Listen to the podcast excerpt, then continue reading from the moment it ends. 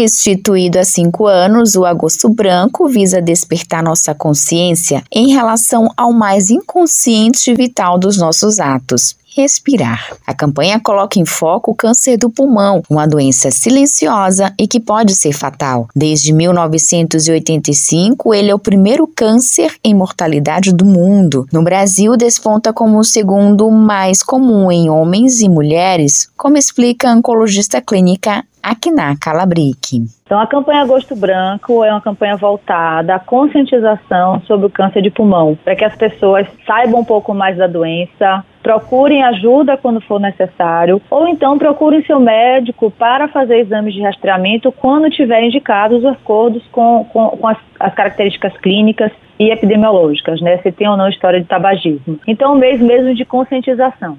Apesar de o tabagismo figurar como principal causa do câncer de pulmão, vários outros fatores podem favorecer o desenvolvimento da doença, mesmo para quem nunca fumou. O fumo passivo é responsável por até 40 mil mortes por ano e causa danos na saúde de toda a população, independente da faixa etária. O principal fator de risco é o tabagismo. 85% dos casos de câncer de pulmão são relacionados ao cigarro, ao fumo direto do tabaco. Existem outros 15% dos pacientes que nunca fumaram. E sendo que o câncer de pulmão é tão frequente que a gente vê um número absoluto muito grande, né, naquelas pacientes que nunca fumaram. E aí existem vários fatores de risco que podem estar associados ao câncer de pulmão no que a gente chama de população não tabagista, que são fatores genéticos, a poluição ambiental que a gente está vivendo aí muito grande, a poluição atmosférica, exposição a determinados gases e metais pesados, principalmente em trabalho, asbesto, sílica, né?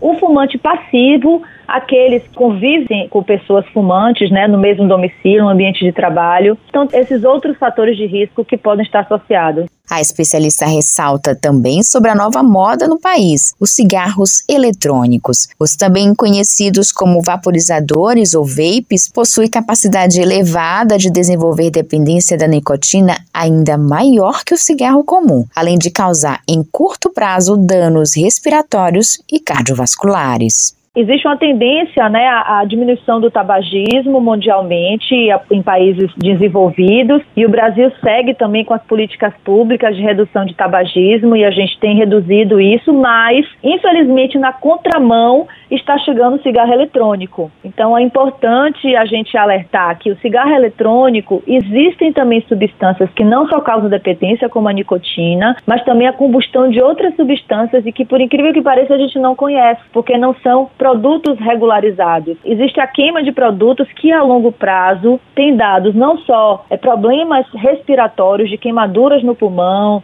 doenças com pneumonia lipoídica, mas existe sim uma suspeita de que há essa relação o risco de desenvolvimento de câncer de pulmão. Por que, que eu posso dizer o risco? Porque é tudo muito cedo, né? Os estudos com a Associação de Tabagismo do Tabaco e Câncer de Pulmão levaram anos para se demonstrar essa conclusão. Então, o cigarro eletrônico chegou agora. A gente não quer que tenha essa, essa demonstração né, do risco de câncer de pulmão para ter o alerta de que também não deve ser um dispositivo a ser utilizado. O câncer de pulmão é normalmente diagnosticado em estágios avançados, já que os sintomas iniciais da doença não são muito claros. Diante desse cenário, a oncologista alerta que a detecção precoce é um ponto-chave para ampliar as chances de um tratamento efetivo, como também a alteração nos hábitos de vida.